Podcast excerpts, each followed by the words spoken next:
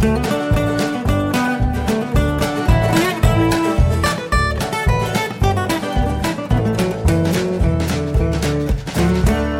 und herzlich willkommen zu Jörn Schars Feinem Podcast, Episode 293. Ich bin Jörn Schaar und ihr seid es nicht.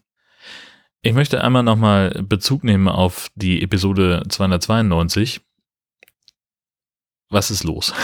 so, Leute. Also da habe ich im Nebensatz erwähnt, dass ich in den Kühlschrank geguckt habe und mit einem Blick sehen konnte, ich habe kein Frühstück mehr, es für meine Frau, die Herzdame, aber nur ahnen konnte. Und daraufhin gab es mehrere besorgte Tweets und Messenger-Nachrichten mit der Frage, was ist los bei euch? Habt ihr getrennte Kühlschränke?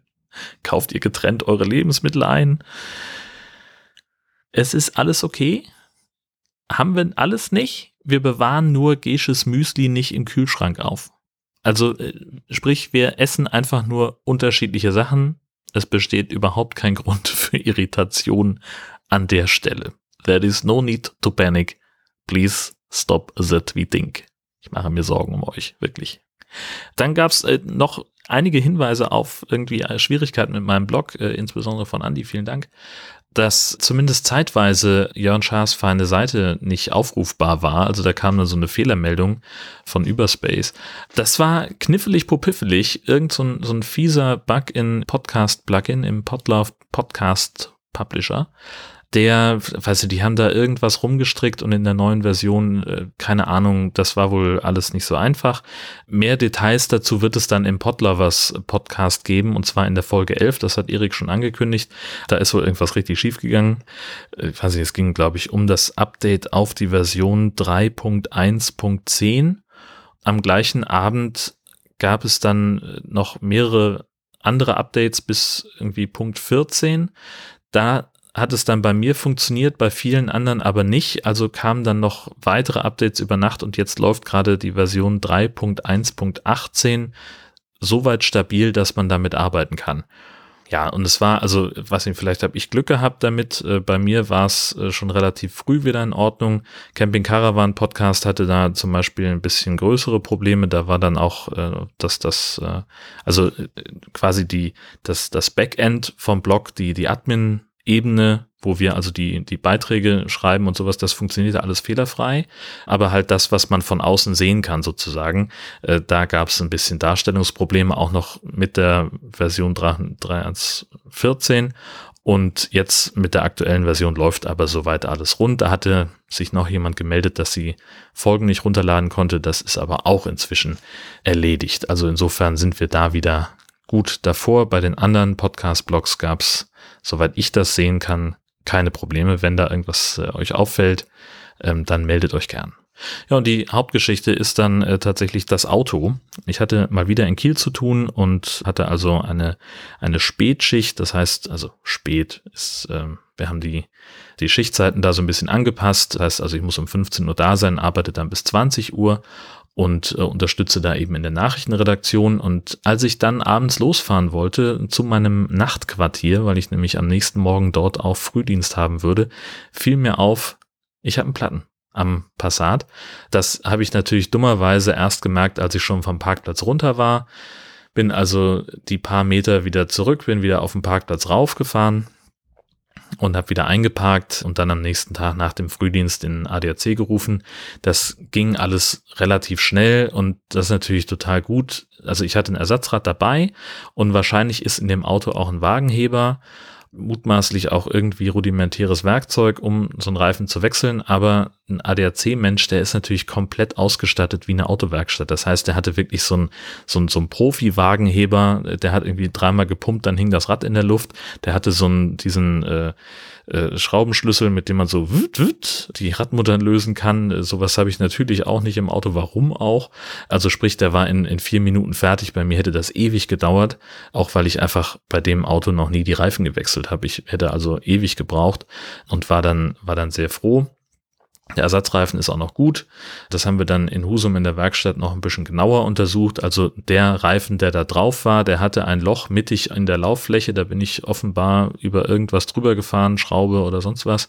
Und da war auch nichts mehr zu machen, denn äh, dadurch, dass ich schon gefahren war mit dem Auto und dass ich auch nicht nur geradeaus und wieder zurückgefahren bin, sondern auch gelenkt habe, ist der Reifen also von innen beschädigt. Das konnte man sehr deutlich sehen. Also auch als Laie war das erkennbar. Äh, entsprechend war da auch nicht mehr viel los mit Reparieren.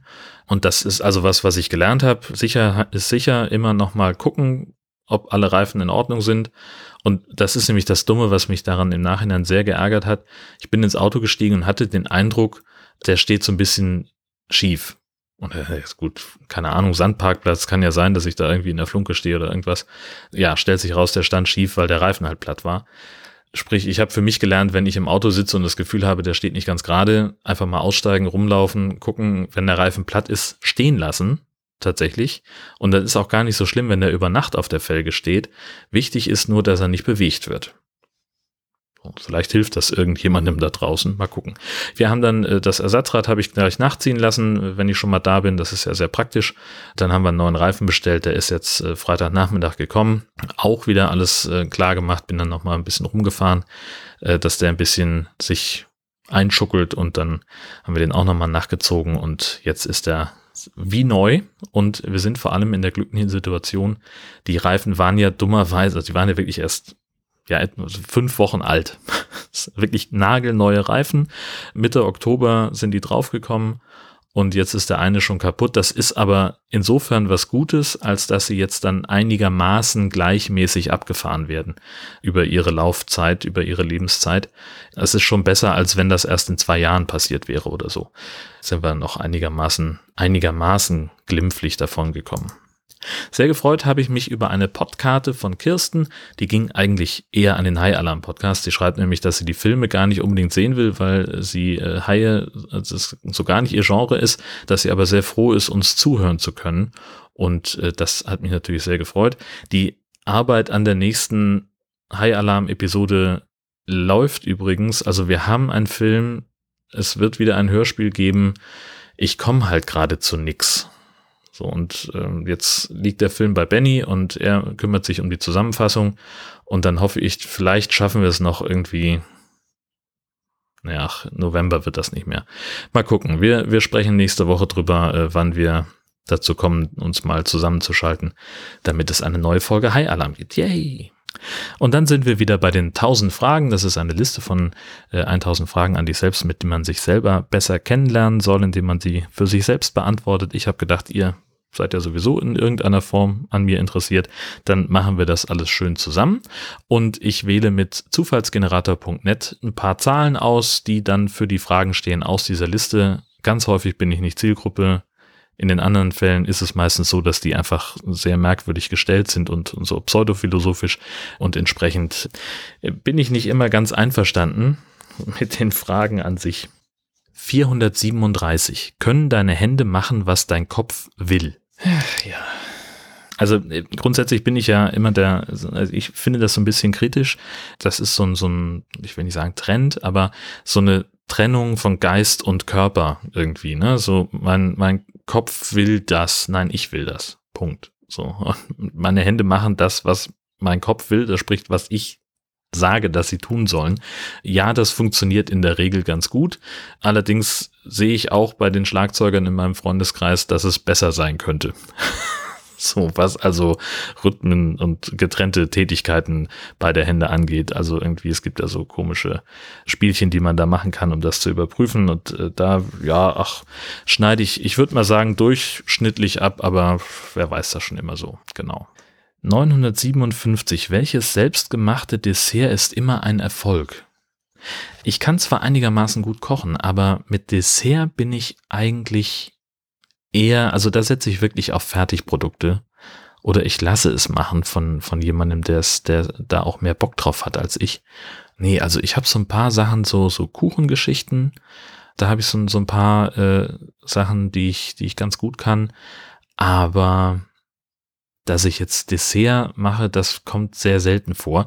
Es gibt natürlich das fantastische Rezept für den äh, Schokopudding von äh, Judith und Stefan auf Desserts eskalieren jetzt.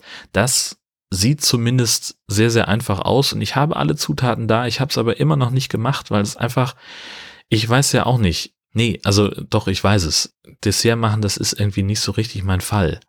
Ich müsste mich einfach mal hinstellen, das mal tun. Aber ich bin halt mehr so der Hauptgerichte-Typ. Nichtsdestotrotz, also unabhängig davon kann ich aber dieses Pudding-Rezept total sensationell empfehlen. Es ist wirklich unfassbar lecker und es kommt eben ohne Dr. Edgar Tütchen aus. Das erklärt Judith auch in irgendeiner Podcast-Folge vom Desperate House Hackers Podcast. Verlinke ich euch auch in den Show Notes. Das ist tatsächlich gar nicht so wahnsinnig schwer. Wie gesagt, man muss es halt einfach nur machen und dann geht's. 730. In welcher alten Kultur hättest du leben wollen? In gar keiner, weil das da scheiße war. Punkt. Die hatten keine anständigen Häuser, die hatten, das war hygienisch einfach mal alles richtig kacke und zwar weltweit, vollkommen egal, wo wir heute staunend davor stehen, so, oh, die Römer, guck mal hier, die hatten fließend Wasser, uh, aber die haben trotzdem ihre Kacke auf die Straße geschüttet. So, deswegen, ich habe keinerlei Interesse daran, in irgendeiner alten Kultur zu leben. So, das, was ich, was mich wirklich reizen würde, wäre sozusagen, äh, einmal quasi der, der Rückblick in irgendeine alte Zeit, also eine vorindustrielle Zeit oder sowas. Also sprich die Zeit, wo es, wo es einfach überall viel, viel ruhiger war, viel natürlicher war, viel dunkler war auch. Das, und gleichzeitig ist das ja auch ein bisschen gruselig, aber es macht nichts. Nee, aber das, das würde ich halt einfach mal für eine Woche sehen wollen. So, um mir ein Bild zu machen, aber ich weiß halt genau, ich würde da nicht leben wollen. Das ist genauso, wie ich äh, sage, äh, ich finde, dass, dass New York City eine unfassbar faszinierende Stadt ist, die mich total reizt und wo ich immer wieder dran zurückdenke an unseren Urlaub dort und echt fasziniert bin. Aber ich weiß ganz genau, ich würde da nicht länger als eine Urlaubsdauer leben wollen, weil mich das wahnsinnig machen würde. So, und wenn wir an irgendeine alte Kultur denken, Ägypter, Römer, Inka, alles, was im asiatischen Raum spielt, oder halt auch hier irgendwie Wikinger, Germanen, diesen ganzen Unfug, Gallier meinetwegen. Die Chance, dass man da mein Alter erreicht, 41, ist gleich null. ja, so. Und vor allen Dingen schon gar nicht als, als normaler Mensch. Also sprich, äh, jetzt, ja, hättest du leben wollen, war die Frage, also konjunktiv, so, also sprich, es wäre eben nicht so, dass ich jetzt von heute dahin versetzt würde, sondern dass ich in dieser Kultur aufgewachsen bin, dann ist es natürlich wieder was anderes.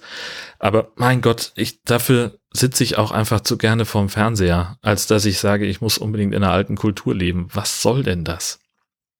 Genauso, also ich würde ja dann vor allen Dingen lebte ich in einer alten Kultur und ja, das ist der korrekte Konjunktiv. Das ist leider Quatsch. Dann gäbe es auch diesen Podcast nicht. Und also insofern wäre es doppelt scheiße. Bitteschön. 837. Welches Gehirntraining machst du? Was? Warum? Gar keins. Ich finde Kreuzworträtsel langweilig, ich finde so Doku langweilig, ich finde diese ganzen Erinnerungstricks, das gibt mir alles irgendwie nix. Und ich weiß noch nicht mal, was es sonst noch alles gibt für Unfug. Mein Gott, dann habe ich halt ein scheiß Gedächtnis im Zweifelsfall. und ob ich jetzt irgendwie, was weiß ich, wofür trainiert man sein Gehirn denn? Doch nur für Gedächtnis, oder? Oder dass man, dass man geistig rege bleibt. Ja. Also da würde ich fast sagen, ist mein, mein Beruf schon Gehirntraining genug. Ich war schon immer vergesslich und ich werde das, glaube ich, auch nicht los. Ich vergesse Sachen. Und das, das ist so und das wird immer so sein und ich glaube auch nicht, dass man das wegtrainieren kann. Und selbst wenn, da müsste man dranbleiben. Und wahrscheinlich würde ich dann vergessen, dran zu bleiben. Ich kenne mich doch.